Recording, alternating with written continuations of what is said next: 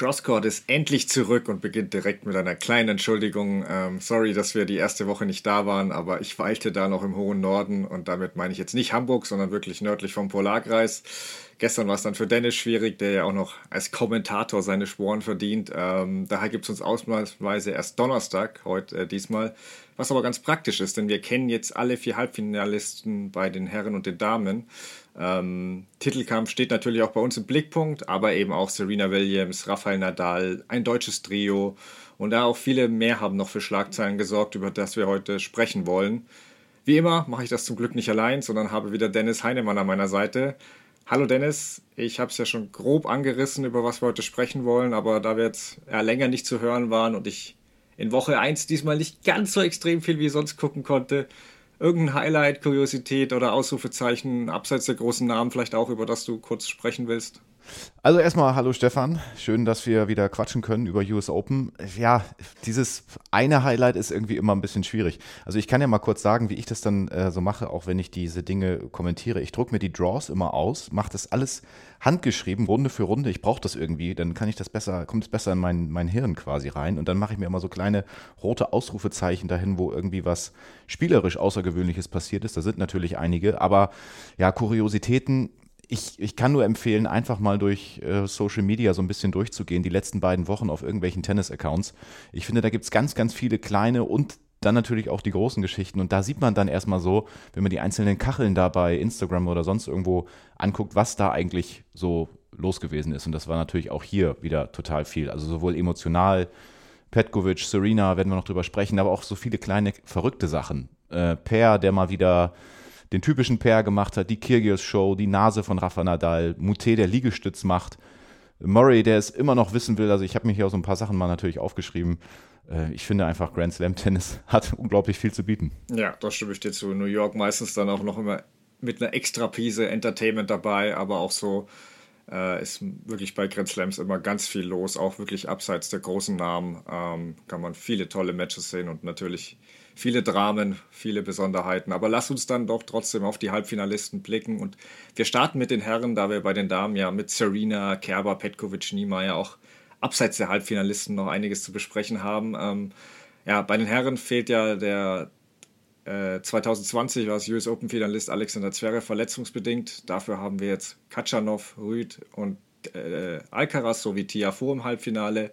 Äh, Alcaraz nach einem absolut epischen Match gegen Sinner, also wir zeichnen jetzt kurz danach auf, ähm, lief ja noch bis heute Morgen knapp 9 Uhr. Ähm, also geht auch als Rekordmatch in die Geschichte der US Open ein. Unter anderem, ja, Philipp Kohlschreiber ist diesen jetzt leider los für das äh, späteste Ende eines Matches in New York. Ähm, hat er sich ja noch mit fünf anderen Spielern geteilt. Ähm, dieses Match heute war tatsächlich Ortszeit 2.50 Uhr nachts zu Ende.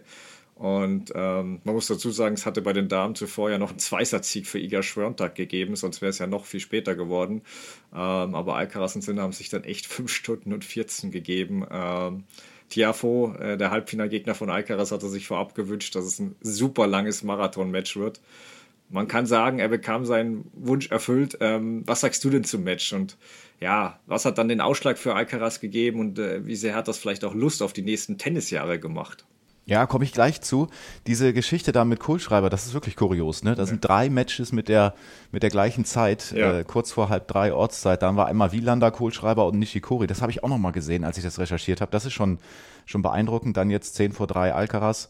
Zweitlängstes Match überhaupt mit fünf Stunden 15. Ja, also da habe ich mir heute Morgen tatsächlich schon ein bisschen die Augen gerieben, weil normalerweise, wenn du morgens wach wirst, dann siehst du das dann nicht mehr, weil es dann eben doch schon gelaufen mhm. ist und dann verpasst man natürlich aufgrund der deutschen Zeit dann hier auch ein bisschen was, was auch okay ist. Man kann nicht alles aufsaugen, aber das Match, äh, ich habe die Endphase dann tatsächlich gesehen und als ich da eingeschaltet habe, habe ich gedacht, das, das kann doch gar nicht sein. Was ist das denn für eine Physis? Also das ist das, was mich am meisten beeindruckt hat dass ich dabei fünf Stunden oder, oder vier Stunden 45 einschalte und ich habe das Gefühl, die sind im zweiten Satz. Ähm, das Adrenalin, was da dann noch mit, mit reinkickt. Ich muss ehrlicherweise sagen, ich habe gedacht vor dem Match, dass Yannick Sinner sich das holen kann. Ähm, Im Head-to-Head steht es jetzt 2 zu 2. Letzten beiden Male hatte aber Yannick Sinner gewonnen, äh, Wimbledon und Umag. Und das, was ich dann so gedacht habe, als ich das gesehen habe, das könnte möglicherweise tatsächlich so dieses das Duell eigentlich werden für die nächsten, ja, weiß ich auch nicht, zehn Jahre oder sowas. Ich finde, die sind jetzt schon so episch. Das liegt natürlich auch an der Spielanlage und so weiter, dass die eben viel in die Ballwechsel reinkommen. Beide übrigens auch gar nicht so viele Asse geschlagen für diese unglaublich lange Spielzeit. Also dann kann sich dieses Spiel natürlich auch erstmal so entwickeln, wie es sich entwickelt. Ich glaube, das werden wir noch öfter sehen in nächster Zeit. Ja, das hoffe ich auch. Also ist, wenn ich mir was wünschen würde, dann äh, ich wünsche mir das Duell zwischen Alcaraz und Sinner noch 50 Mal. Also ich wirklich, es ist, wie du sagst, es sind beides keine Surfbots. Ähm, da gibt es viele tolle Ballwechsel. Ähm, es war wirklich ein unfassbares Match, womöglich das beste Match des Jahres, rein von der Qualität her. Also klar, wir denken jetzt vielleicht noch an das Australian Open Finale zwischen Nadal und Medvedev. Das war jetzt in Satz 5 noch dramatischer und natürlich die Bedeutung noch größer, aber von der Matchqualität würde ich das heute fast an eins setzen. Also das war echt ähm, ganz große Klasse. Ich war auch sehr gespannt auf Alcaraz in dem Match. Hast erwähnt, er hat zweimal zuletzt äh, den kürzeren gegen Sinner gezogen in Wimbledon und in Umag. Ähm, und, aber ich habe auch gesagt, da, ich, ich weiß, ich sehe nicht, warum das Matchup jetzt dauerhaft in Richtung von Sinner kippen sollte. Also, das sah Herr Alcaraz offenbar auch so.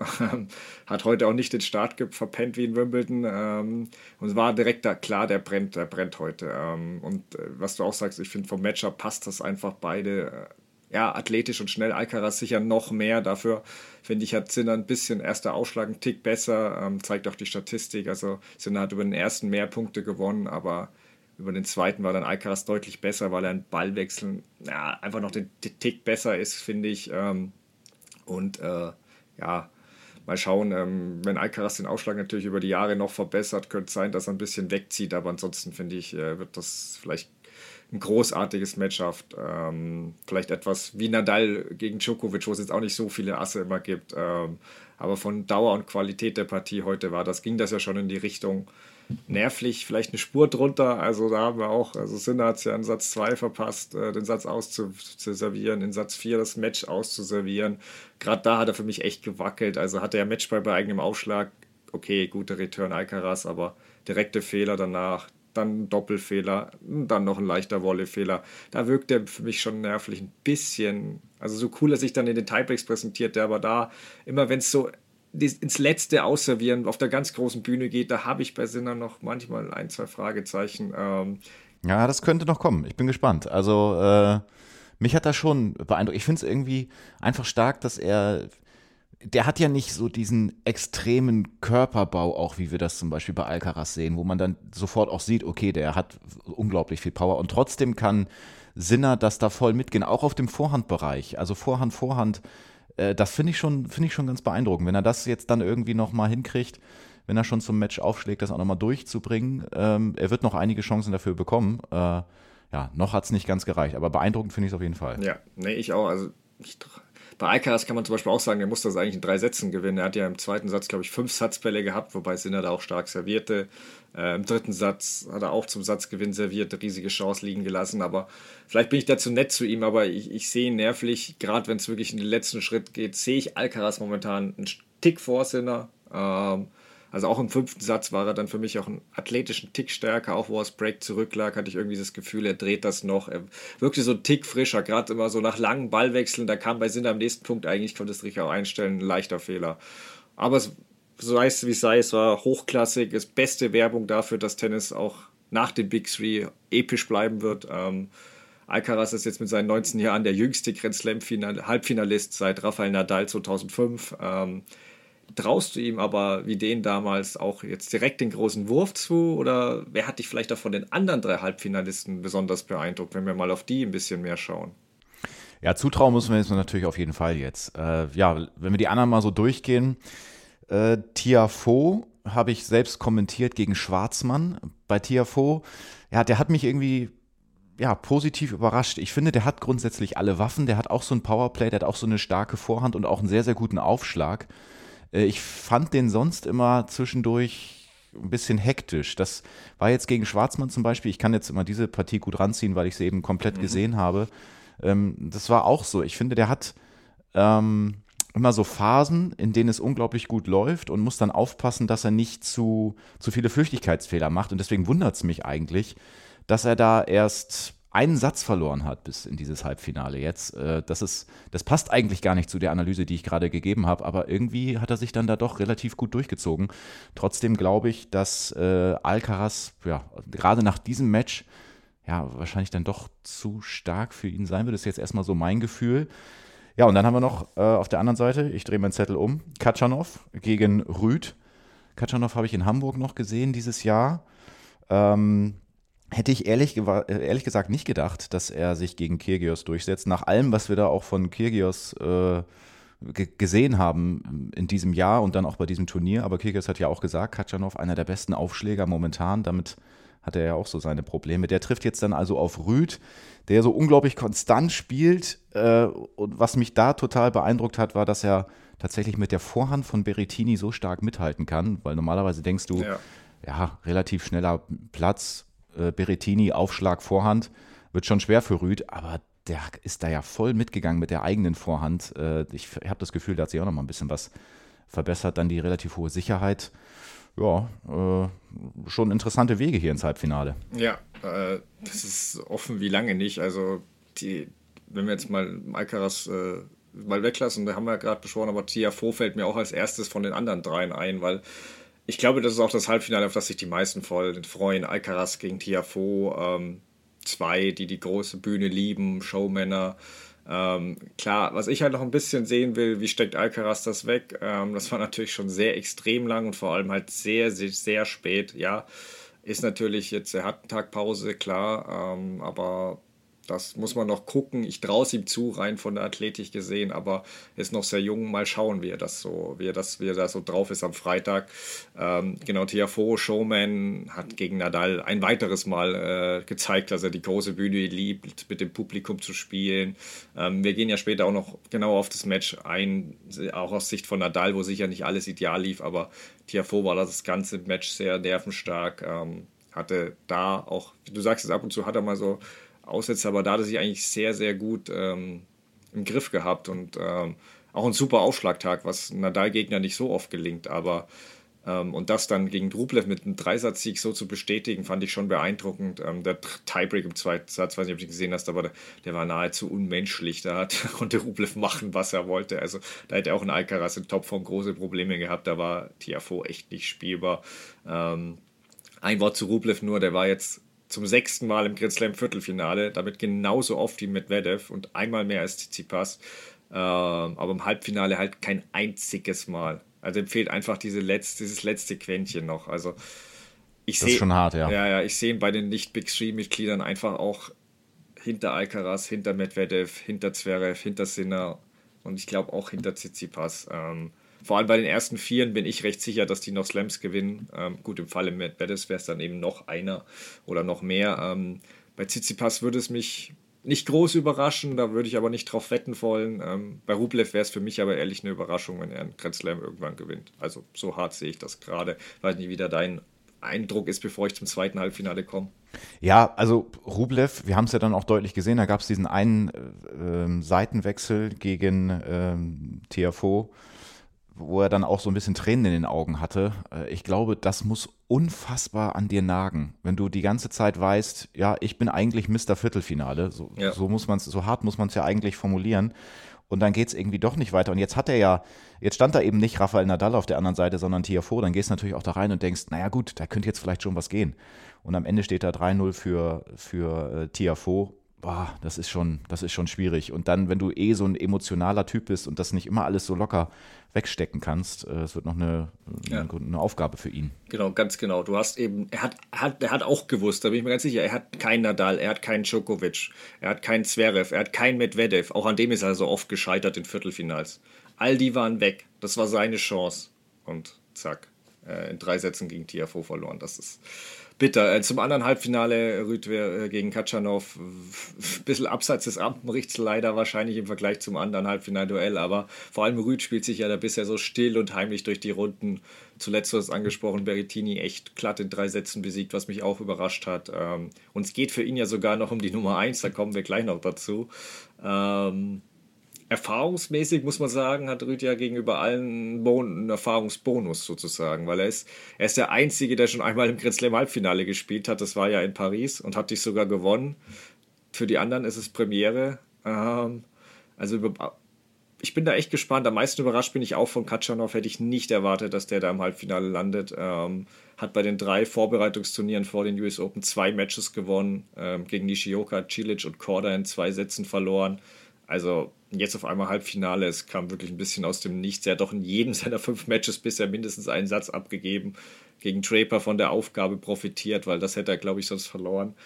Carino Busta war auch für mich klarer Außenseiter. Also gegen Kyrgios hast du eh erwähnt. Also den hatte ich mit als Top-Favoriten nach dem Nadal aus und wirkte so fokussiert, aber klar, in dem Match dann wieder viele meckern mit der Box, aber er treibt das für mich manchmal immer so weit, dass ich das Gefühl habe, er verliert wirklich auch den Faden und es beeinflusst seine Konzentration auf das Match und ja, bei dem weiß ich echt nicht. Bei dem weiß ich auch nicht. Äh, ich traue ihm den Grand Slam-Titel zu, aber ich weiß nicht, ob er es schafft. Ich weiß nicht, wie, wie du das bei Kyrgios siehst. Ähm, ich bin bei dem, ob, ob der das wirklich halten kann, diesen Fokus, oder ob er ihn wieder verliert. Das ist so schwer vorherzusagen. Ähm, ja, gerne dazu. Soll ich dir mal sagen, wie ich das sehe mit, mit Kyrgios, welche. Frage ich da eigentlich permanent im Kopf habe? Das, ist eigentlich, das ist die Frage, wer ist eigentlich Nick Kyrgios? Und Anschlussfrage, weiß er das eigentlich selbst? Weil wer ist es wirklich? Also wir haben diesen absoluten Entertaining-Typen auf dem Platz, der uns ganz, ganz viel Freude macht. Dann haben wir aber den, der auf der Pressekonferenz sitzt und über dunkle Zeiten in der Vergangenheit spricht.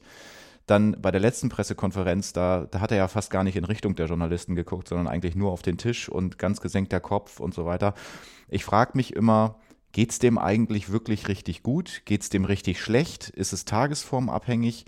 Ähm, das weiß ich immer noch nicht so richtig. Und dann ist es natürlich total schwierig, ähm, diese Konstanz irgendwie so zu finden, dass es wirklich auch mal über zwei komplette Wochen in Richtung Grand Slam-Titel gehen kann. Wenn du so ein, ja, irgendwie ja auch ambivalenter Typ bist, so möchte ich das mal beschreiben, dann ist das bestimmt total schwierig, damit umzugehen. Ja, ja.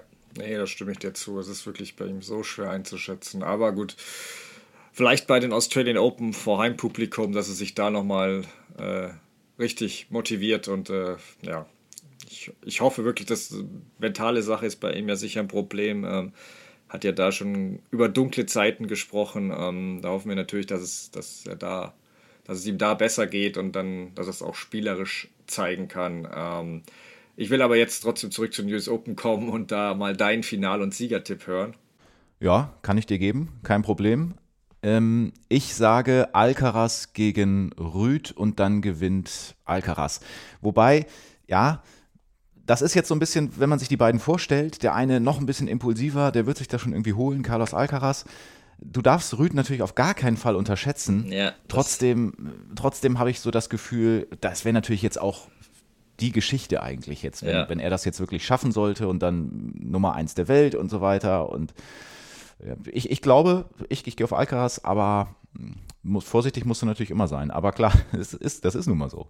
Ja, klar, dieses Rüd unterschätzen, das passiert, glaube ich, einigen, äh, nicht nur dir. Ähm, das, das, das, ist schwierig. Ah, ich finde es wirklich zu tippen auch sau schwer diesmal. Ähm, ich glaube, dass der Sieger aus dem Halbfinale zwischen Alcaraz und Tiafo kommt. Ähm, auch ich unterschätze die anderen beiden wahrscheinlich, aber also wenn er das Finale erreicht, bin ich glaube ich, dass Alcaraz es gewinnt. Keine Ahnung. Irgendwie, äh, das, das würde auch, wäre auch gut, weil wir hatten ja mal, oder ich hatte auch auf jeden Fall immer gesagt, er gewinnt spätestens nächstes Jahr ein Grand Slam, vielleicht schon dieses Jahr, dann wäre diese Prognose schon mal im Sack. Ähm, ja ich, will, ich, ich hätte spontan jetzt wahrscheinlich auch Alcaraz gegen äh, Rüd getippt, aber um jetzt nicht das Gleiche zu sagen, da haben wir einmal nicht Djokovic äh, oder Nadal da dabei und dann tippen wir wieder das Gleiche, das ist doof. Deswegen dann gehe ich mit Tiafo einfach. Tiafo äh, gewinnt gegen Rüd im Finale. Ähm, vielleicht ist Alcaraz ja doch noch müde, wer weiß. Oha, ähm, oha, okay. Ja, wir werden es nächsten Montag, äh, dann werden wir auch unsere nächste Folge aufnehmen, da werden wir das ja, dann natürlich ja. ähm, ausführlich ja. thematisieren. Genau, aber hätte dann natürlich auch Einfluss auf das Duell um die Nummer 1. Das ist ja gerade echt spannend. Nadal ist aktuell noch virtuell vorne, aber Alcaraz und Rüd können mit dem Sieg im Halbfinale beide vorbeiziehen. Dann würde der Sieger des Finales die neue Nummer 1 werden, was ja bei deinem Tipp so wäre. Ähm, was sagst du zu dem Rennen und wer wäre für dich die verdiente Nummer 1? Das ist schon eine also richtig außergewöhnliche Situation, muss ich sagen. Ich habe hier so ein Dokument ja. von, äh, von den US Open vor mir so ein Men's Tournament Preview heißt das. Es gibt natürlich dann auch mal die entsprechenden Unterlagen so für die Medienleute. Das ist immer ganz interessant. Und da ist das nämlich auch noch mal so aufgeschlüsselt und aufgeschrieben. Fünf Leute, die es vorher hätten werden können, weil Zverev nicht da, Djokovic nicht da. Dann hast du ja noch Medvedev, Nadal, Alcaraz, Tsitsipas und Rüd. Jetzt sind es noch drei. Ja, also wenn ich, jetzt muss ich natürlich bei, bei meiner Prognose da bleiben mit Alcaraz ähm, auf 1. Das wäre eine unglaubliche Geschichte. Ehrlicherweise muss man aber auch sagen, nach allem, was äh, wir dieses Jahr von, von Nadal gesehen haben, bis zu diesem Spiel gegen Tiafo, hätte der das natürlich auch absolut ja. verdient, sich da nochmal wieder zurückzuarbeiten. Aber ich glaube jetzt, dass es Alcaraz schafft. Ja, also ich, ich habe nichts gegen Rüd, im Gegenteil, aber ich würde schon gerne Nadal oder Alcaraz von 1 sehen. Ähm, Wobei es wäre auch irgendwie witzig, wenn der Norweger es schaffen würde, weil äh, vor allem, wenn er das Finale dann gegen Tiafoe noch vor, äh, verlieren würde, stell dir das mal vor, dann wäre er Nummer 1 ohne einen einzigen Grand Slam-Titel, ohne, ein, ohne einen Masters 500, ohne einen Masters ja. 1000-Titel. Der hat nur äh, 250er bisher gewonnen. Also es gab es zuvor noch nie, auch nicht bei der WTA, was viele jetzt vermuten werden. Stell dir das mal vor, dann brennt, glaube ich, die Tenniswelt oder zumindest das Tennis-Twitter. Äh, bin ich mir sicher, dass einige dann ein neues Weltranglistensystem fordern werden.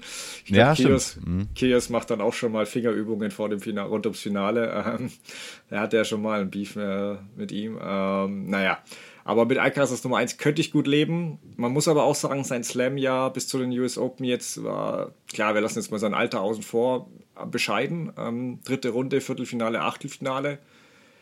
Also an sich wäre für mich da schon Djokovic, der hat sich jetzt aber selbst eben rausgenommen durch seine Entscheidung, oder Nadal schon die richtige Nummer 1. Ähm, also Nadal hat in diesem Jahr mit Abstand die besten Ergebnisse bei Slams eingefahren, hat eben abseits davon mit vielen Verletzungen gekämpft, aber ähm, rein, rein von den größten Turnieren gesehen, so sehr ich Alcaraz den Slam-Erfolg gönne, wäre für mich Nadal die Nummer 1 aktuell. Ähm, aber es ist bei Alcaraz nur eine Frage der Zeit und wenn er es jetzt schon holt, dann hat er es er's eben vorzeitig geschafft für mich. Ich hätte ihn dann eher ab nächstem Jahr so als Nummer 1 gesehen, aber mal schauen, da kommt ja dann Djokovic auch wieder zurück und hat dann wahrscheinlich sehr wenige Punkte zu verteidigen. Ähm, deswegen mal gucken. Aber erinnerst du dich da, wollte ich nur sagen, unser Jahresenden, also unser Tipp für das Jahresende vergangenes Jahr also du hattest, glaube ich, Djokovic vorne an 1 und ich eher Medvedev oder Zverev, weil mir Djokovic so viel zu verteidigen hat. Ähm, das Drama um ihn habe ich natürlich nicht so kommen sehen, aber jetzt haben wir nach den US Open, in welcher Reihenfolge auch immer, Nadal, Alcaraz und Rüd vorne. Klar, auch Zverevs Verletzung und Medvedevs Wimbledon-Ausschluss geschuldet, aber Tennis bleibt unberechenbar. Also die drei jetzt äh, da vorne in der Reihenfolge also gerade Rüd war es jetzt schon sehr überraschend, finde ich. Ähm, aber sind wir schon beim Thema Nadal. Äh, wie bewertest du seine Auftritte in New York speziell? Auch das Tiafo-Match? Menschlich. Ich ja. würde sagen, menschlich. Also es gab diese Situation, als er gespielt hat gegen Tiafo, da habe ich parallel auf dem Grandstand kommentiert, Kirgios und Kokinakis im Doppel, die da ja auch ausgeschieden mhm. sind. Die haben auch zwischendurch immer sehr interessiert auf die Tafel geguckt, weil zwischendurch haben sie da Szenen gezeigt aus dem Arthur Ashe. Und da war das dann in den Gesichtern schon so abzulesen. Oh, das ist ja ganz interessant, was da gerade passiert. Und Kyrgios wusste da ja auch noch, dass er noch drin ist. Äh, also das war vor, seinem, vor seiner Einzelniederlage. Hätte, es, hätte, er ja, sich etwas na, mehr aufs, hätte er sich etwas mehr auf sein Doppelmatch konzentrieren sollen, dann hätte er vielleicht äh, den Match-Tiebreak nicht verloren. Aber gut. Ja, das war tatsächlich so. Das war auch wieder so ein bisschen fahrig irgendwie. Das haben sie außer Hand gegeben gegen ja. zwei vermeintliche Underdogs. Na gut, okay. Ähm, ja, Nadal hat es in der Pressekonferenz eigentlich ganz schön gesagt. Kurz und knapp, nüchtern zusammengefasst. Er hat ein gutes Spiel gemacht, also Tiafoe hat ein gutes Spiel mhm. gemacht ich habe ein schlechtes Spiel gemacht. Mhm. So einfach ist es dann manchmal, so konsterniert kann er das dann auch einfach mal so, so, so wiedergeben. Ich, ich hatte das Gefühl, er hat weniger Zugriff irgendwie auf das, auf das Match gehabt, konnte nicht so viel Druck ausüben wie sonst. Also hat es gar nicht so richtig geschafft, das hat er ja dann auch gesagt, Tiafo so ein bisschen mehr zu beschäftigen, wegzudrängen von der Grundlinie. Und wenn der dann eben den halben Meter oder Meter weiter vorne stehen kann und Druck machen kann, vor allen Dingen auch mit der mit der Vorhand der TFO, dann ist es eben auch schwierig. Dann ist er noch gefragt worden, zwischendurch mal wieder den, den Platz verlassen. Gab es da irgendwas? Ist da irgendwas mit, hat irgendwas wehgetan? Dann meinte er sofort, nee, nee, also so ehrlich ist er ja auch, nee, ich habe mich nur wieder frisch gemacht und so weiter, alles gut. Ähm, ja, kann dann auch mal irgendwie so passieren, denke ich. Deswegen sage ich menschlich. Ja, genau. Ja, es hieß auch, er hat nur das Tape am Handgelenk nochmal irgendwie neu machen lassen. Also nichts, was irgendwie Verletzung wäre, nur nochmal, ähm, damit das nochmal äh, gut geschützt ist alles, aber ich bin im Kopf auch nochmal seine Grand Slam-Partien in dem Jahr äh, durchgegangen und ja, Wimbledon, erste, zweite Runde war auch nicht so gut, aber ich finde, man könnte Argumente finden, dass Nadal hier in vier Runden drei seiner schlechtesten Slam-Matches in dem Jahr gezeigt hat. Also, es war nicht nur das Match gegen Tiafo, ich fand erste Runde habe ich mir noch nichts dabei gedacht. Okay, Djokovic hat ja auch oft so, beginnt ja oft auch mit Satzverlusten äh, Turnier und gewinnt dann den Slam. Ähm, aber das Match gegen Fonini war dann schon bedenklich. Da hat er ein bisschen Glück, dass der gerade so miserabel in Form ist. Ähm, und gegen Gasquet dachte man dann vielleicht, okay, Knoten ist geplatzt, aber war halt auch einfach sein Lieblingsgegner, der ihm absolut nicht wehtun kann. Ähm, Matchup 18 zu 0 spricht, glaube ich, für sich. Und ja, Tiafo, wir haben ihn beide gelobt. Wie gesagt, das darf nicht zu kurz kommen. Der hat das toll gemacht, aber Nadal hat ja. geholfen. Nadal ist in guter Form besser als Tiafo, immer noch, finde ich. Ähm, der Nadal aus Australien hätte gereicht, um zu gewinnen, behaupte ich. Ähm, und der vierte Satz war ja auch beispielhaft. Da hat sich Tiafo einmal aus der Fassung bringen lassen, als dieses Dach während, des, während der Ausschlag ähm, geschlossen wurde. Hat das Break zum 1-3 kassiert und dann dachtest, okay, jetzt Nadal ist wieder am Drücker und dann, wie er das dann wieder weggeworfen hat, Tiafo wirklich mit zwei Doppelfehler direkt wieder stark gemacht im nächsten Aufschlagspiel, direkt zurückgeholt. Das war einfach nicht Nadal-like. Ähm, Im nächsten Aufschlagspiel wieder Doppelfehler zum nächsten Break. Ähm, es war wirklich so teilweise da, wenn Nadal einen zweiten Aufschlag brauchte, da konntest du eine Münze werfen, bei Zahl kam der Ball ins Feld und bei Kopf war es ein Doppelfehler, also so kennt man ihn normal nicht. Und ob das Nachwirkungen von der Bauchmuskelnarbe sind, die zumindest in Cincinnati ja laut ihm noch beeinträchtigt haben, keine Ahnung. Also ich würde es nicht darauf schieben wollen. Ähm, sein größeres Problem war einfach, dass er keine Länge in den Schlägen hatte und ja, es, er hat ja selbst auch gesagt, die Qualität meiner Schläge war nicht gut genug, ähm, waren schlecht und was ich auch auf mir auch auf viel, er hat es auch angesprochen, ähm, er war einfach nicht schnell genug. Ähm, er hat äh, Tiafo konnte den Ball oft früh nehmen, immer Druck machen.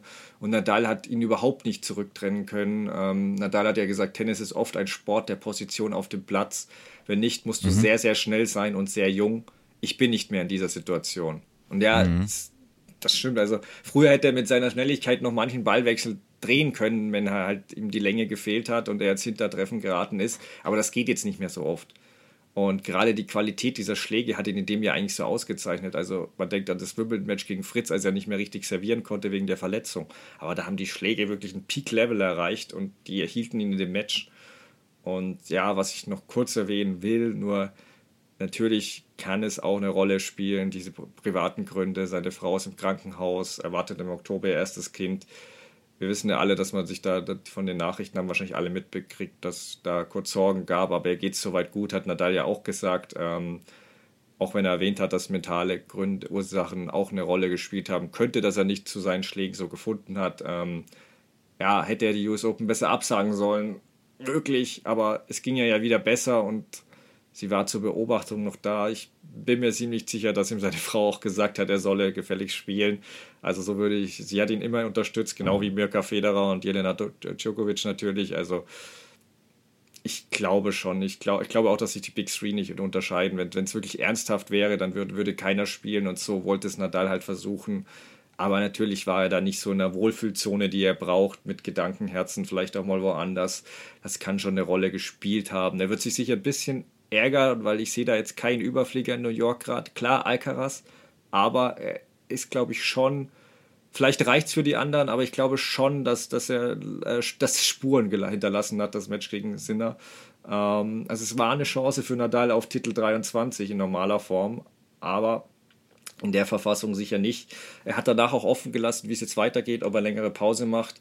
Hat dir irgendwas Sorgen gemacht, dass wir ihn jetzt länger nicht mehr sehen oder dich die Auftritte nachdenklich äh, gemacht? Sind wir, denkt jetzt wieder öfter ans Karriereende. Wie hast du das so bewertet? Ja, jetzt hast du ja schon viel zusammengefasst. Das, da, ist, da steckt jetzt wirklich schon eine Menge drin. Ich habe mir noch eine Sache aufgeschrieben, die John McEnroe zwischendurch mal so ganz gut bilanziert hat in, in einer der vielen Sendungen, aber das geht auch in die gleiche Richtung. Der hat nämlich sogar sowas gesagt, wie dass man sich das vor Augen führen muss, was, was Nadal im letzten Jahr eigentlich alles so geleistet hat, also oder in diesem Jahr natürlich. Also die Australian Open, als keiner damit gerechnet hat, die French mhm. Open mit dem Fuß, dann Wimbledon Riss Bauchmuskulatur, jetzt US Open mit dem Wissen, dass er Vater wird. Also da verschieben sich momentan vielleicht so ein bisschen die Prioritäten. Aber ich meine, wir sind jetzt am Jahresende. Jetzt ist die Frage, was, was spielt er noch? Wahrscheinlich wird er jetzt erstmal ein bisschen pausieren und so weiter. Kann das vielleicht äh, hoffentlich auch erstmal genießen, dass er Papa wird.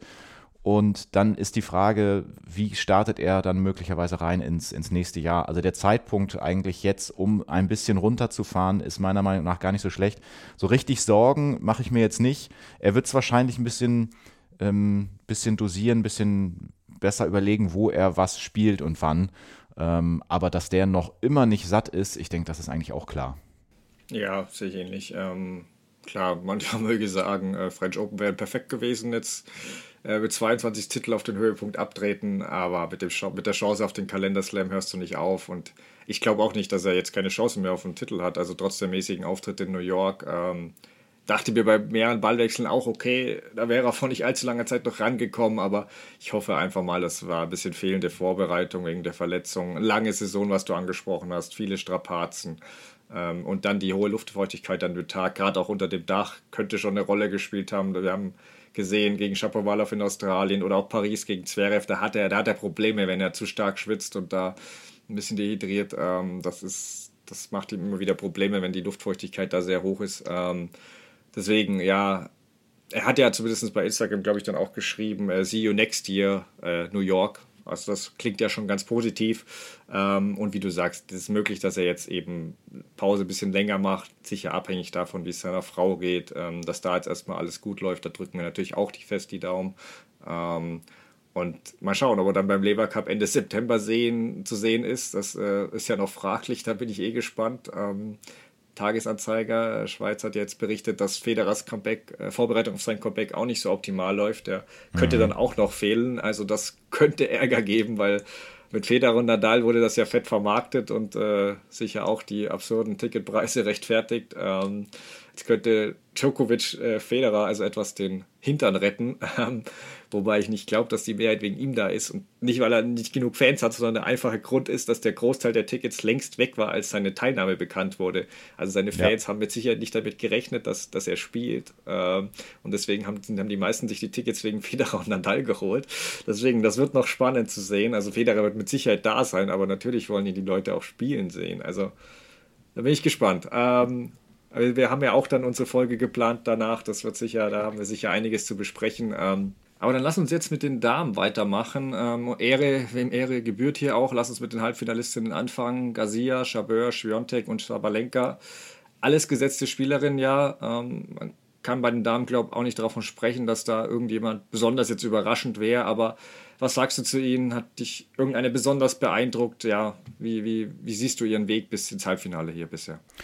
Besonders beeindruckt Garcia, aber lass uns mal von oben durchgehen. Ich habe hier meine Draws gerade getauscht. Jetzt äh, sind die Damen dran. Also Spiontek, finde ich, zeigt Größe, weil über Niemeyer werden wir noch sprechen, aber ich finde es eben stark, wie Spiontek damit umgeht, wenn es mal nicht einfach so locker durchläuft. Also sie nimmt diesen Kampf dann auch komplett an. Erste Jahreshälfte ist jetzt auch ein Stück wieder in, in den Hintergrund gerückt. Das war überfliegermäßig, da ist sie jetzt nicht mehr ganz so. Trotzdem immer noch sehr, sehr stark, wie sie sich hier durchfightet und mit richtig guten äh, Chancen auf den Titel.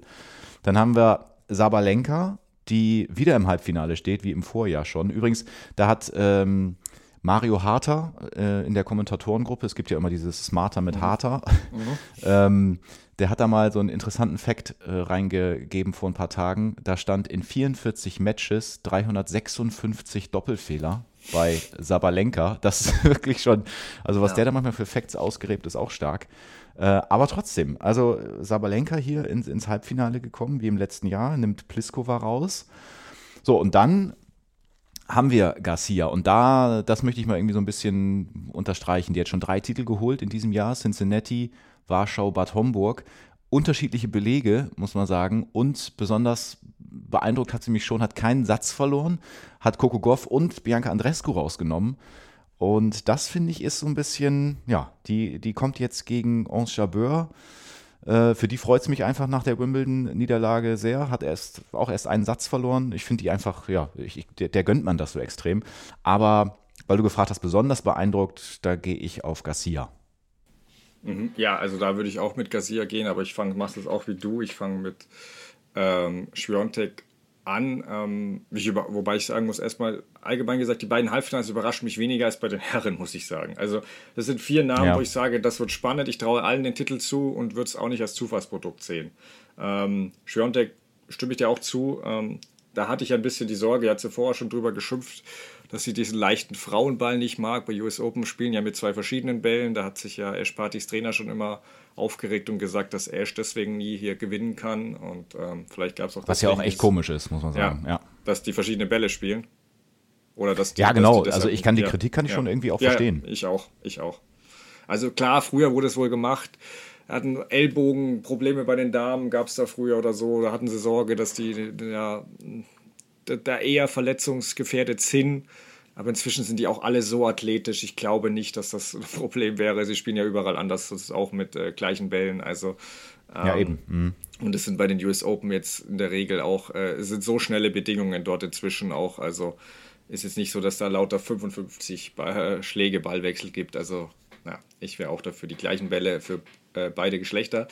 Aber ähm, gut, ist wie ist. Schwiontek muss sich damit auch äh, abfinden und tut das auch. Ähm, mich erinnert sie ein bisschen ähm, an das, was Nadal gesagt hat. Ähm, ihr fehlt so ein bisschen die absolute Topform.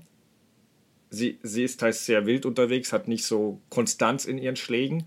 Aber das, was Nadal gesagt hat, was ihm halt fehlt, sie ist noch jung genug, um es ein bisschen läuferisch wegzumachen.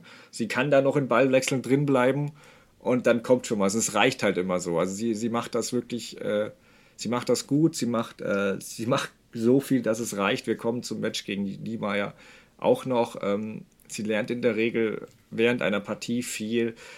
Ähm, ihr Aufschlag ist so ein bisschen wackelig auch, hat zweimal zum Matchgewinn gegen Pegula serviert. Also das ist, den kann sie nicht konstant verteidigen und darauf wird es jetzt gegen Sabalenka vor allem ankommen, weil die serviert bisher zu stark, als dass Schwiontek, glaube ich, da 8-9 Break schaffen wird.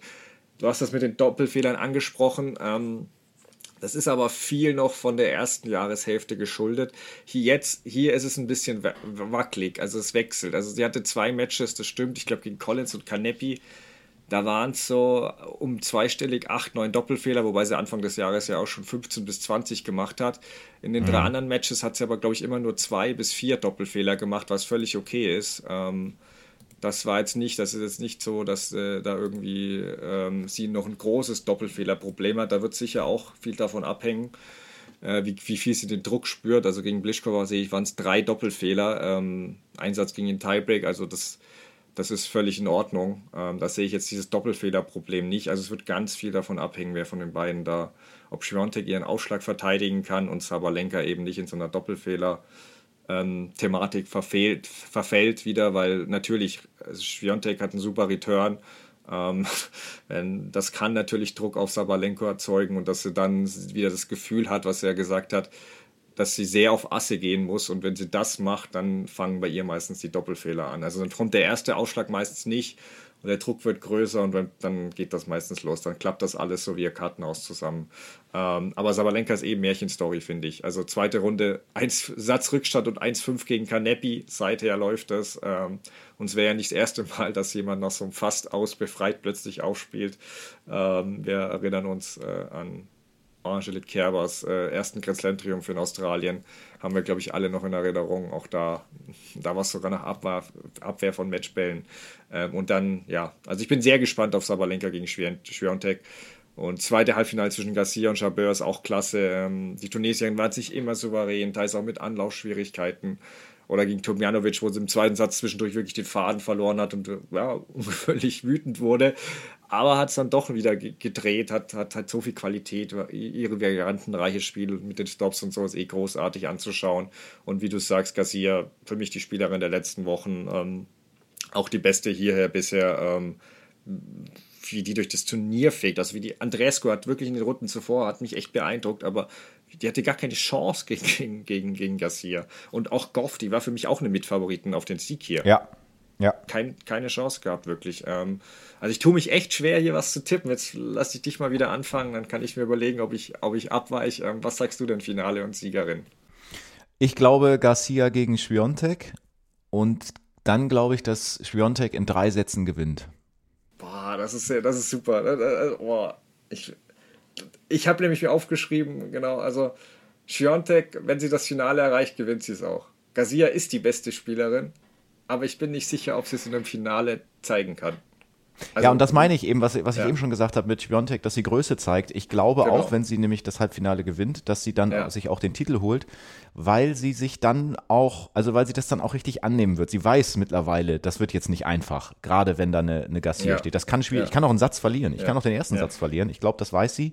Aber ich glaube trotzdem, dass sie sich da durchbeißen würde. Ja, ja, also Garcia ist von der Form die beste Spielerin, meine ich nicht, nicht an sich vom Paket her kann Schwiontek schon auch mithalten, aber sie hat nicht die Form eigentlich ganz. Aber wie du sagst, sie beißt sich bisher durch und ja, also wirklich, ich traue es allen vier zu, aber hier, hier widerspreche ich dir jetzt nicht, weil das hatte ich echt so auch so stehen. Ähm, es ist aber super close. Also mich würde auch nicht ein Chabeur gegen Sabalenka-Finale überraschen, muss ich sagen.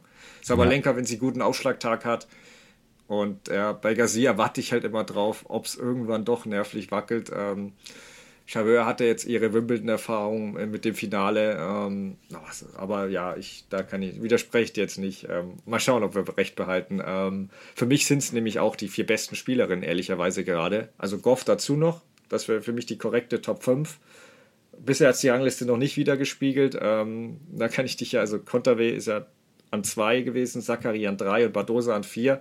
Was tippst du denn? Wie oft haben die ähm, in diesem Jahr das Viertelfinale eines Grand Slams erreicht? Also maximal wäre zwölf möglich. Jeder hatte vier Teilnahmen logischerweise. Was tippst du von zwölf? Wie oft haben sie es geschafft? Kannst du den Namen noch einmal wiederholen?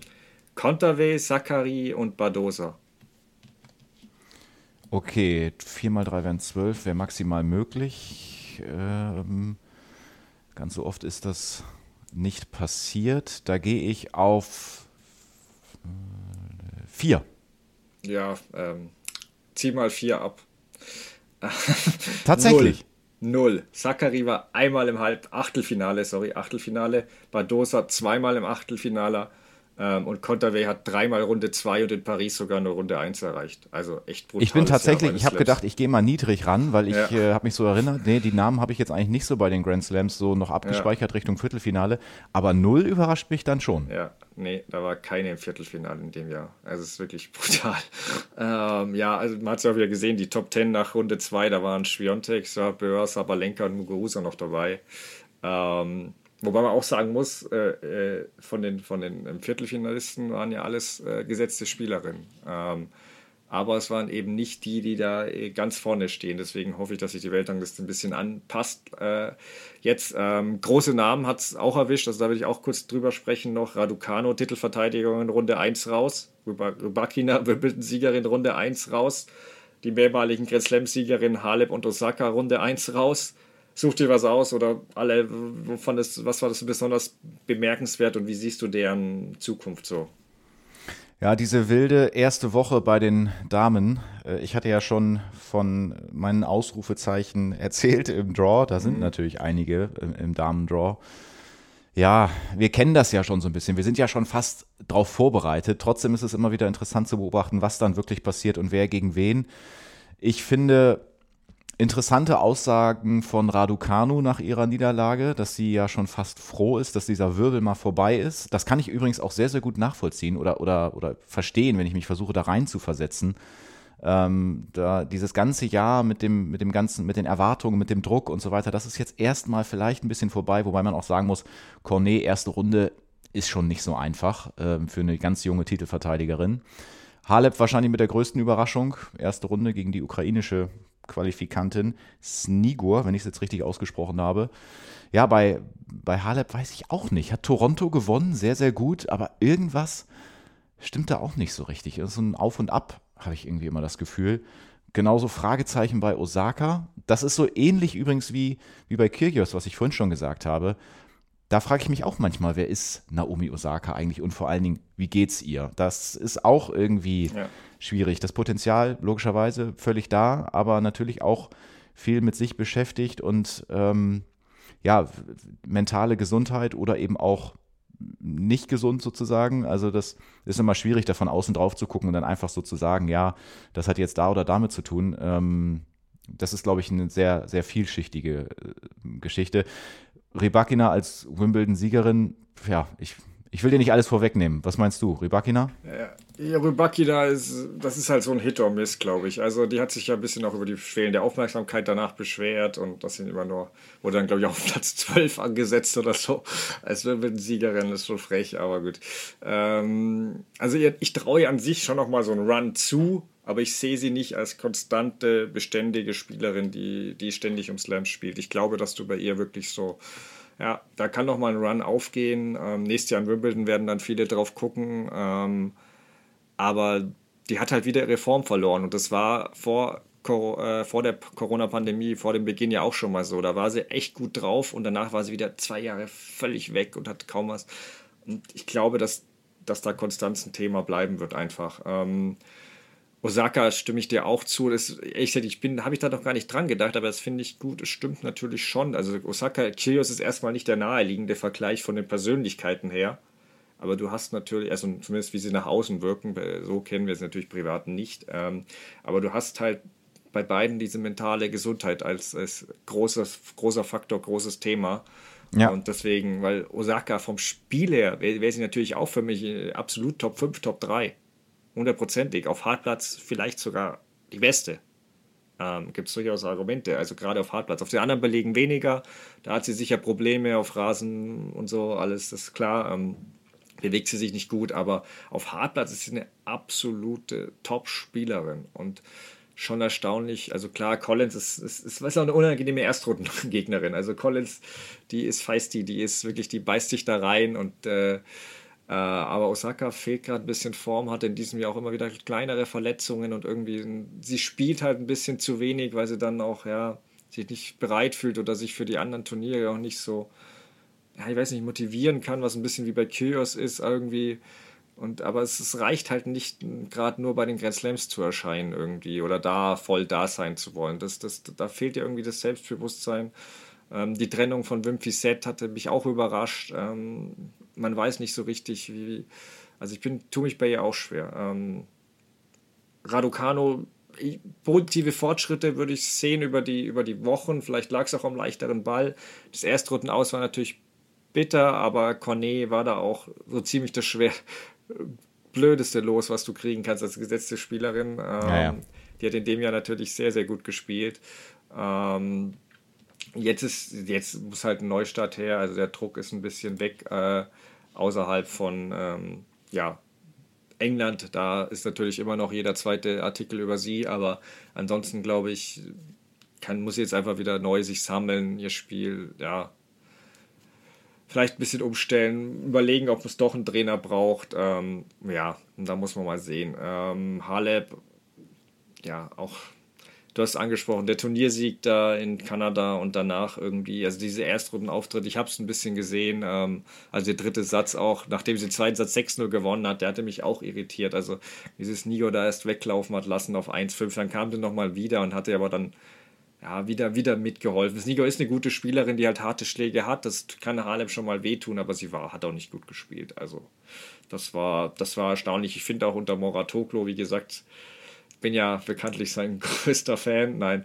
Ähm, aber das, das, ich finde halt wirklich, also als Motivator super, aber ich sehe noch nicht, was er besser bei ihr gemacht hat. Äh, keine Entwicklung, der Aufschlag ist schlechter als vorher. Ähm, das, da gebe ich ihm die Schuld, aber er ist zumindest nicht besser geworden. Ähm, ja, mal schauen. Aber wenn er ihr neues Feuer entfacht, äh, dann ist das schon mal etwas zumindest und ich hoffe, dass sie dann nächstes Jahr angreifen wieder.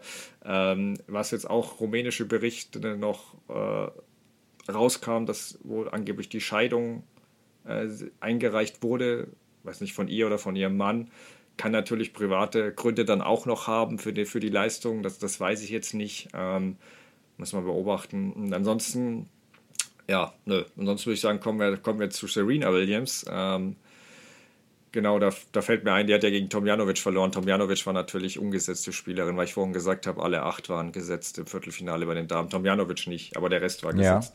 Ja. Ähm, jedenfalls zu Serena, wenn wir da kommen, wow, das war natürlich, natürlich, also am Anfang war es schon ein bisschen krass, wie sehr das im Mittelpunkt stand und alles andere im Schatten, aber klar, sie hat es auch verdient. Ähm, 23-malige Grand Slam-Siegerin, Riesen-Champion. Wir kommen gleich noch, wie wir das auch historisch alles einordnen, aber erstmal zu ihren Partien Ähm, mich hat es überrascht aus der Ferne, dass die plötzlich dann sogar von nach ein, zwei Runden sie sogar als Mitfavoritin gehandelt wurde bei einigen. Ähm, wie hast du es erlebt? Was sagst du zu ihrem finalen Run hier? Ja, es hätte ehrlich gesagt kaum schöner sein können für sie, oder? Also natürlich, klar, wenn wir jetzt darüber nachdenken, vielleicht doch in Richtung zweite Woche und so, dann hätte man der ganzen Sache noch einen draufsetzen können. Aber das haben wir wirklich auch vor dem ähm, Match äh, oder vor dem Turnier äh, relativ wenig erwartet. Ich auch nicht. Äh, aber was ich schon richtig gut fand, war, dass sie so unerwartet nochmal so stark irgendwie da rausgekommen ist und scheinbar ja auch äh, physisch ganz schön nochmal draufgelegt hat. Ähm, weil sie war schon anders als in der, in der Zeit davor, vor den US Open, wo man dann so gedacht hat, naja, was wird das wohl und so. Und da war die Form ja noch nicht ganz so, aber da hat sie sich jetzt wirklich nochmal sehr, sehr gut ähm, präsentiert, fand ich. Und ja, dann immer wieder diese Geschichte, ne, mit ähm, Abschlusszeremonie, wir bereiten alles vor, mhm. Kovinic, okay, geht noch mhm. weiter, Konterweg gegen die zwei der Welt. Gut, du hattest gerade schon richtig gesagt, nirgendwo im Viertelfinale gestanden in diesem Jahr bei den Grand Slam Turnieren, aber ist die zwei der Welt. Kann ja. auch gut sein, dass es dass es da dann zu Ende ist für Serena. Ich fand den Auftritt nicht. von okay. Auch ja? recht gut, sorry, also wenn ich da kurz ein, also ich fand, das, das fand ich auch recht äh, gut von ihr, da hat Serena gut gespielt, also ich habe Conterwey ja. in diesem Jahr schon deutlich schlechter gesehen. Auf jeden Fall, also das, das sehe ich ganz genauso, ja, und dann äh, Tomjanovic, die eben aber auch sehr, sehr gut gespielt hat, dass die das dann äh, in dem dritten Satz sich dann so zieht, gegen diese ganze äh, Kulisse und, und gegen den ja, Goat-Debatte sprechen wir gleich auch noch drüber und ja, das muss man dann auch erstmal so machen. Ähm, ja, aber es ist doch, wenn man das jetzt mal so betrachtet, was, was wir da gesehen haben, dass es eben nicht nur diese eine, diese erste Runde gewesen ist, sondern dass es noch bis in die dritte geht, dass man die, diese Hoffnung, dass es noch weitergeht, noch so ein bisschen am Leben, also so diese, dieses Feuer, das war ja doch durchaus ein paar Tage dann da. Und ähm, das ist doch eigentlich für so ein für, die, für den Abschied einer solchen Karriere dann richtig gut. Ja, also finde ich auch, es war unglaublich zu sehen auch, weil man hatte das nicht unbedingt erwartet. Ich habe sie gesehen gegen äh, Raducanu oder auch gegen Bencic ähm, in den Vorbereitungsturnieren auf die US Open und das war, ja, da war sie einfach überfordert und chancenlos, ähm, ja. muss man ganz ehrlich sagen. Ähm, und äh, da war sie jetzt, jetzt hier war sie voll wettkampffähig. Also man hat gesehen, es hat jetzt nicht so viel gefehlt, dass Tomjanovic jetzt im Halbfinale gestanden wäre. Also ähm, ich glaube nicht, dass es dann für eine, für Chabot oder für, für eine Schwiontek oder auch eine Sabalenka gereicht hätten, aber sie war nicht so weit weg. Das hätte ich jetzt nach den Wochen zuvor nicht unbedingt erwartet. Ähm, und äh, für Karriere spricht einfach nochmal, es passt eigentlich nochmal das letzte Spiel, fast nochmal alles zusammen, wie sie sich nach über drei Stunden, und die war mit Sicherheit äh, körperlich fertig, wie sie sich gegen den Matchverlust gesträubt hat. Ich weiß nicht, was waren sechs, sieben Matchbälle abgewehrt hat erst. Also es war, es war Wahnsinn. Ähm, mit teils wirklich überragenden Punkten auch. Ähm, obwohl sie schon emotional war und wirklich so einen leichten Anflug von Wasser in den Augen zu sehen war. Ähm, ja, Publikum. Ja, es war ein würdiger, würdiger Ab ja, Abschluss, ja. finde ich auch. Ja. Also die, genau, diese Matchbälle da, die habe ich auch noch gut in Erinnerung. Äh, da kannst du natürlich auch mal so auf den letzten Ball einfach draufhauen und wenn er dann weggeht, dann geht er eben weg und danke, jetzt ist das hier vorbei. Aber nee, wirklich bis zum letzten Ball. Das ist stark. Ja, ja, aber Publikum natürlich auch Wahnsinn. Also damals war es auch ein bisschen grenzwertig, fand ich. Also jede Zuneigung angebracht, völlig verständlich. Aber das mit den gegnerischen Fehlern und Doppelfehlern zu beklatschen, naja, das der Konterweh hat es ja auf der englischen PK hat sie sich ja toll verhalten, aber als sie auch dann in ihrer Landessprache äh, sprach, hat sie schon erwähnt, dass das Publikum hart gewesen ist und das dann hat dann auch weinend abgebrochen. Ich glaube nicht, dass es nur daran lag, aber hatte sicher auch ein paar harte Monate, aber ich fand es schon teils ein bisschen grenzwertig. Ähm, auch Tomjanovic hat, hat, war es ja einmal zu bunt. Ähm, und äh, Serena hat ja bei Konterweh sogar mal gebeten, das Publikum sich doch jetzt bitte mal zu benehmen, halbwegs. Ähm, Deswegen sage ich ausdrücklich dazu gesagt, Serena großer Champion, die konnte da nichts dafür. Ähm, aber es war halt teilweise so, dass du hast in den USA nicht immer so ein großes Tennispublikum, da sind halt auch viele für das Entertainment da und hörte man ja auch manchmal, wenn man dieses dauerhafte Geschnatter bei Matches hat, statt die Hälfte guckt nicht Tennis. Aber das war natürlich bei Serena anders, das wollten alle sehen, da waren alle dabei. Ähm, das, war, das, war, das war auch schön zu sehen, wenn es nicht gegen die Gegnerin ging. Ähm, und ja, die Atmosphäre war schon besonders. Ähm, und Serena einfach, wie gesagt, äh, toll, wie sie sich da nochmal gesteigert hat. Ähm, deswegen auch äh, Interview danach so dieses Hintertürchen sich offen gehalten. Ich, ich denke nicht, also ob sie nochmal zurückkommt, war ja die Frage. Ich denke nicht, aber man weiß nie. Hat auch gesagt, sie liebt Australien.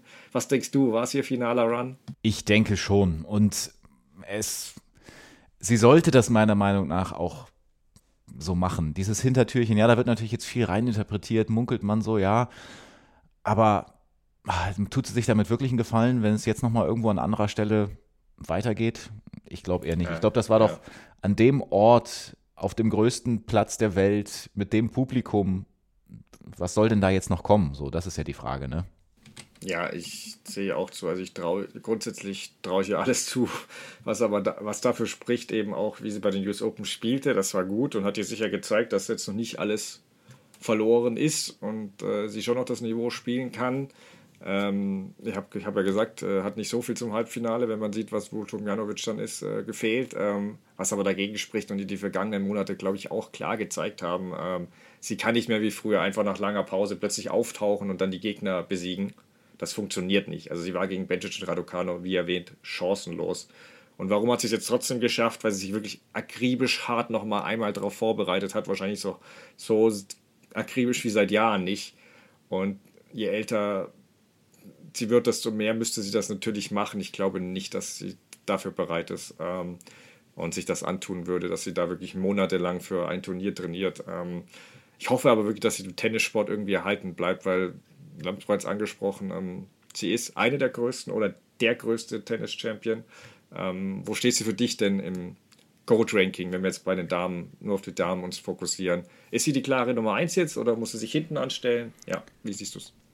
Ja, klare Nummer eins und Goat und so, das ist, ach, es ist immer, es ist überall das Thema. Wir haben das bei den Herren, wir haben das bei den Damen. Ich finde immer, man darf nicht vergessen, dass da, glaube ich, auch immer ein bisschen Subjektivität mitschwingt und dann haben wir auch schon öfter darüber gesprochen, welche, welche Zahlen ziehst du dir jetzt bisschen. ran?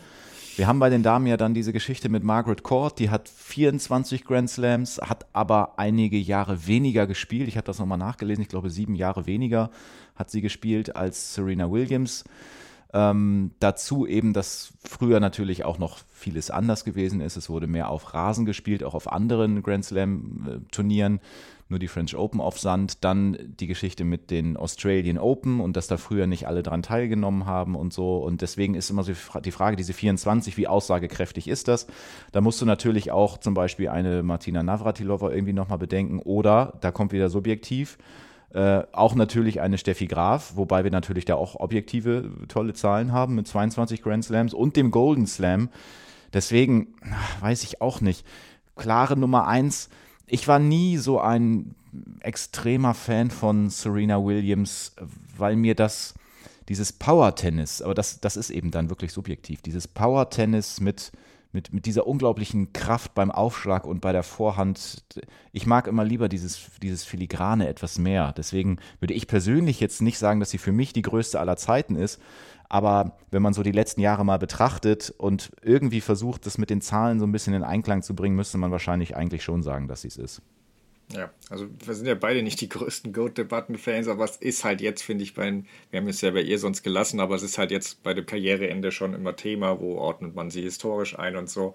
Ähm, Margaret Court hast du angesprochen mit den 24 Grand Slam-Siegen. Ähm, du hast es auch schon wunderbar gemacht, da muss ich nicht zum fünften Mal erklären, warum 11 der 24 Titel mit einem Asterix zu versehen sind. Das war nämlich bei den Australian Open. Ähm, zudem ja. ist für mich so, dass abseits des Courts auch immer etwas, also für mich spielt bei der Goat-Debatte schon immer etwas mit, wie es auch ähm, ja, abseits des Courts so jemand sich verhält und präsentiert. Darf jeder bewerten, wie er will, aber diese, diese Goat-Debatte, das ist ja schon mal das erste Problem. Es gibt keine Definition. Und bei mir hat Frau Kort sich da halt disqualifiziert schon mal von vornherein äh, mit der einen oder anderen Aussage. Deswegen bleiben nur nicht nur Serena, Steffi Graf, Martina Navratilova. Ich würde doch Chris Evert nennen. Die sehe ich alle über den Rest ein bisschen wie gesagt, wenn man abseits des Courts noch, noch stärker gewichtet, müsste man wahrscheinlich Billie Jean King noch reinnehmen, natürlich. Aber ansonsten wären das meine Top 4. Er war wohl minimal dahinter den anderen drei, wobei Stati auch unglaubliche Statistiken hat, einige.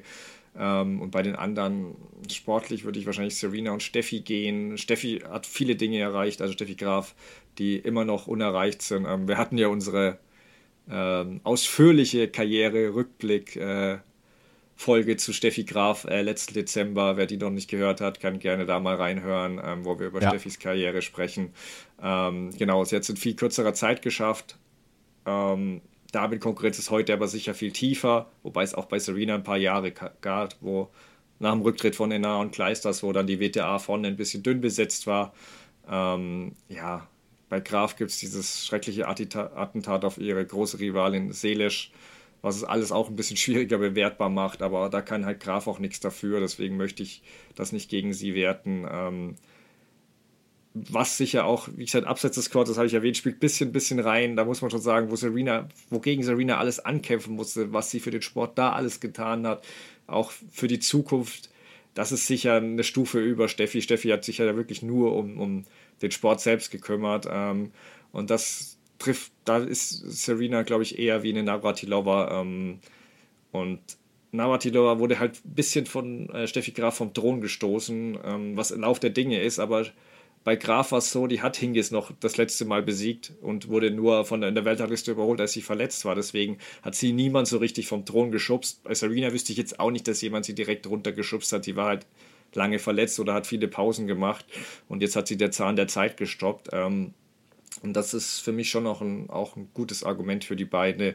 Ähm, und Generation ist halt noch schwerer zu vergleichen wie bei dem Herren. Deswegen, ich würde am liebsten alle drei sagen, wenn ich mich auf eine festlegen müsste, äh, mit dem kompletten Paket sportlich und daneben würde ich wahrscheinlich mit Serena gehen, weil was sie so auf und neben dem Court schaffte, gab es, glaube ich, noch nicht. Ähm, ja, aber es ist, ist eine müßige Diskussion. Aber Serena gehört da auf jeden Fall rein. Und wie gesagt, im Zweifel wäre sie bei mir auch vorne. Ähm, sicher noch nicht in der Konversation. Vielleicht irgendwann mal. Nein, den Druck wollen wir nicht machen. Aber ähm, es war eine beeindruckende Woche, fand ich auf jeden Fall. Die Mutmacht von Julia Niemeyer. Ähm, was sagst du zu ihr und äh, dem Match äh, gegen Schwiontek vor allem auch? Ja, das müsste man sie jetzt mal fragen, ne? Dieses und wie, wie wär's? Hättest du auch mal ja. Lust, Goat zu ja. werden? Ja. ich glaube, das ist auch ein bisschen, bisschen äh, früh, aber trotzdem. Also, deutsche Fahne, aber sowas von hochgehalten hier. Lief ja, jetzt nicht so richtig gut aus, aus deutscher Sicht. Sowohl bei den Herren als auch bei den Damen. Natürlich bei den Damen auch schwierige äh, Auslosungen. Das kommt sicherlich auch noch mit dazu. Aber trotzdem, als letzte verbliebene Deutsche und dann mit so einem guten Auftritt, also ja, können wir gleich mal reinspringen gegen Spiontek. Ähm, ich finde, sie hat so unglaublich furchtlos gespielt. Und man hat das ja auch hier und da schon mal von ihrem Coach Christopher Kass, den wir auch schon mal bei uns drin hatten, hier im Podcast, ähm, auch schon mal gehört, dass sie, und ich glaube, Barbara Rittner hat das auch zwischendurch mal durchklingen lassen, dass sie auf solche Situationen eigentlich auch Lust hat. Also, dass sie nicht eine Person ist, die jetzt dann da total nervös reingeht, wenn es auf einen großen Court gegen eine große Gegnerin geht, sondern dass sie eigentlich denkt, okay, jetzt wollen wir mal sehen, jetzt habe ich hier diese Situation und so hat sie ja auch gespielt. Also sie hat ja eine unglaubliche Vorhand gespielt im ersten Satz, dann dazu diese frechen Stops, teilweise sogar als Return. Da habe ich schon gedacht, also das muss man dann auch erstmal so machen gegen die Eins der Welt.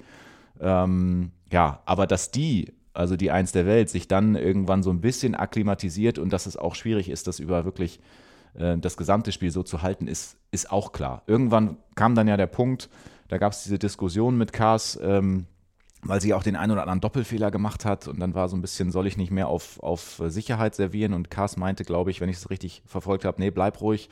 So, und das, du musst das Risiko gehen, um sie da unter Druck zu setzen und dann machte sie wieder einen Doppelfehler und dann gab es da diese, diese kleinen Umstimm Unstimmigkeiten im Coaching sozusagen, aber das ist alles, das ist alles in Ordnung. Ich finde, Vielleicht würde sie, wenn sie ein paar Jahre länger dabei ist, dann damit schon gelassener umgehen, wenn es äh, mal, ja, die, wenn die Coach-Meinung mal konträr zu der eigenen Meinung geht.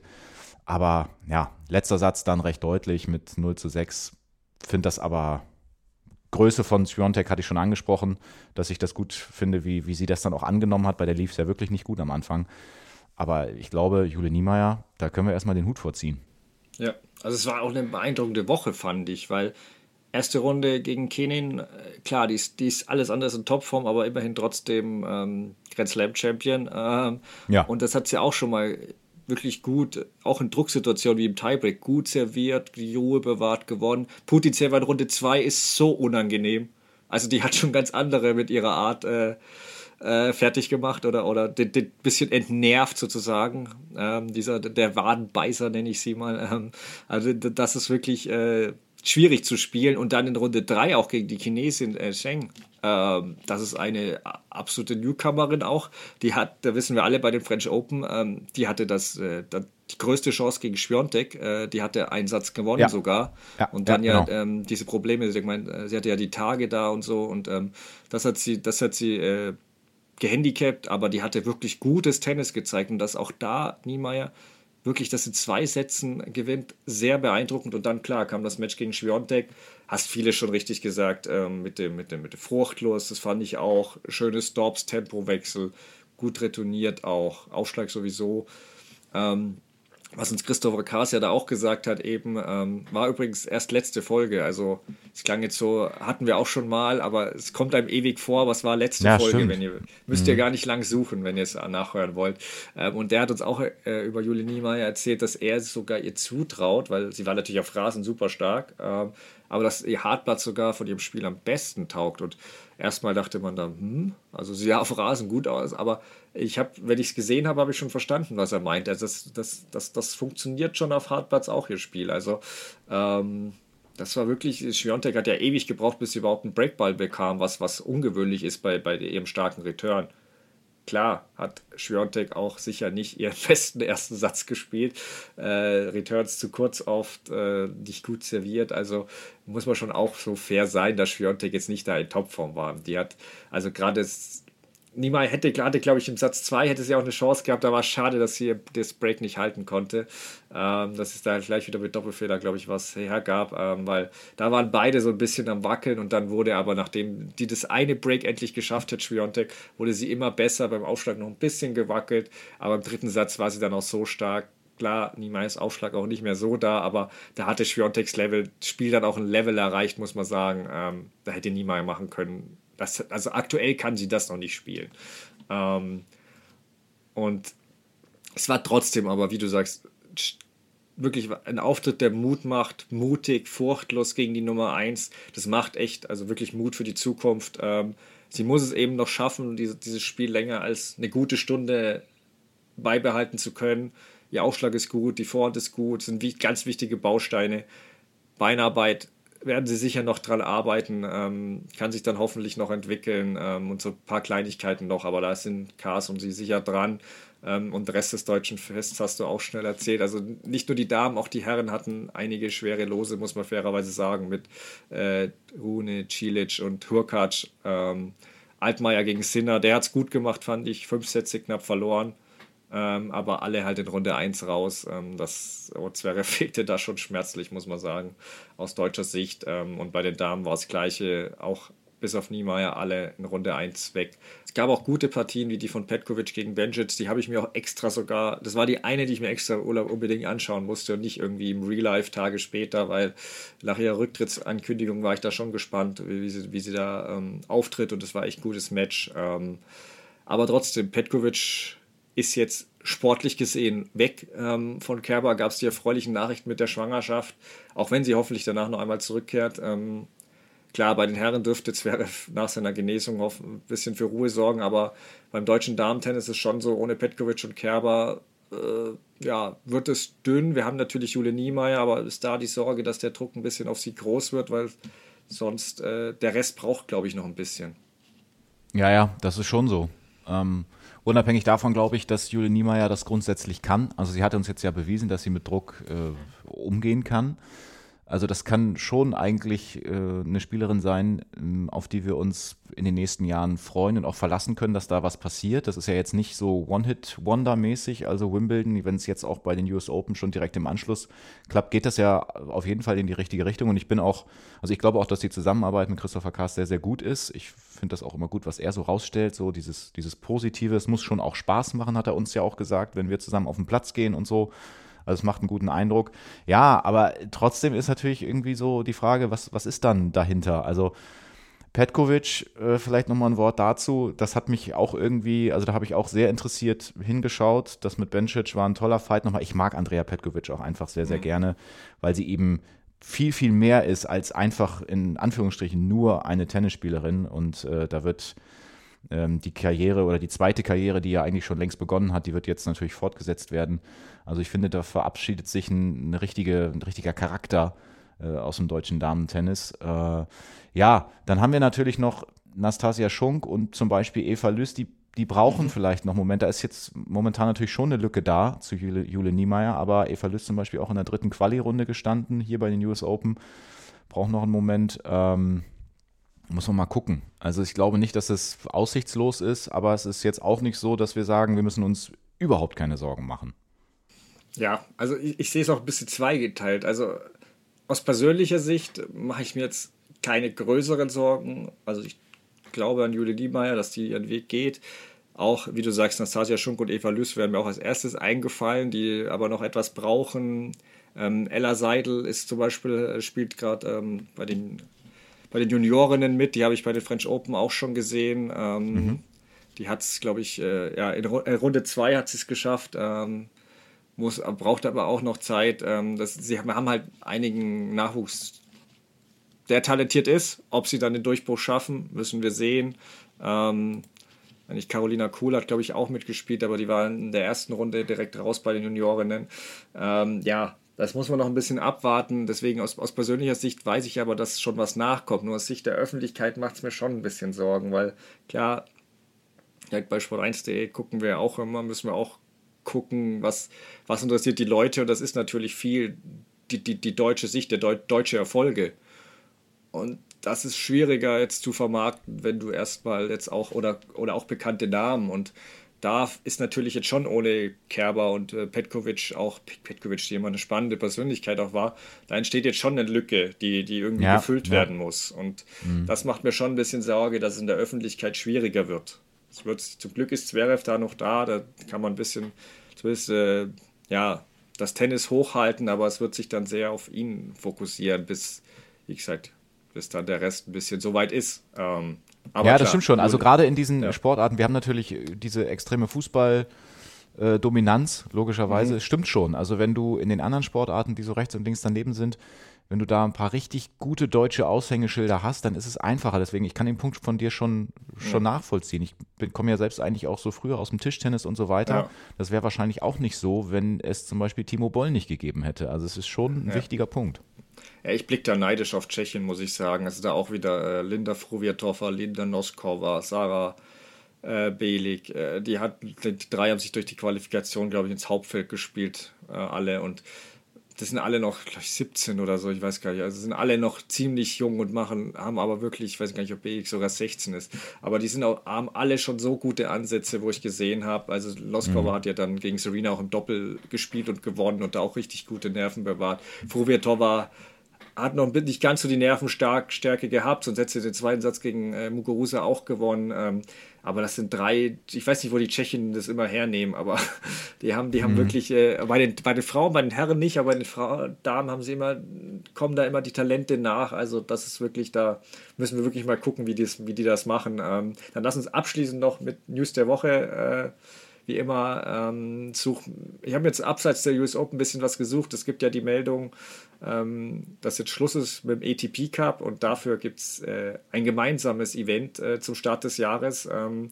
äh, United, äh, United Cup war es oder wie war es? Äh, ja, United Cup soll der heißen, ähm, der den ATP Cup ersetzt und da werden äh, Damen und Herren in einem Mixed-Event zusammenspielen. Ähm, erinnert ein bisschen an den Hopeman Cup, wer sich an den, wer den noch kennt. Ähm, ja, gute Sache oder traust du dem ATP Cup eher hinterher?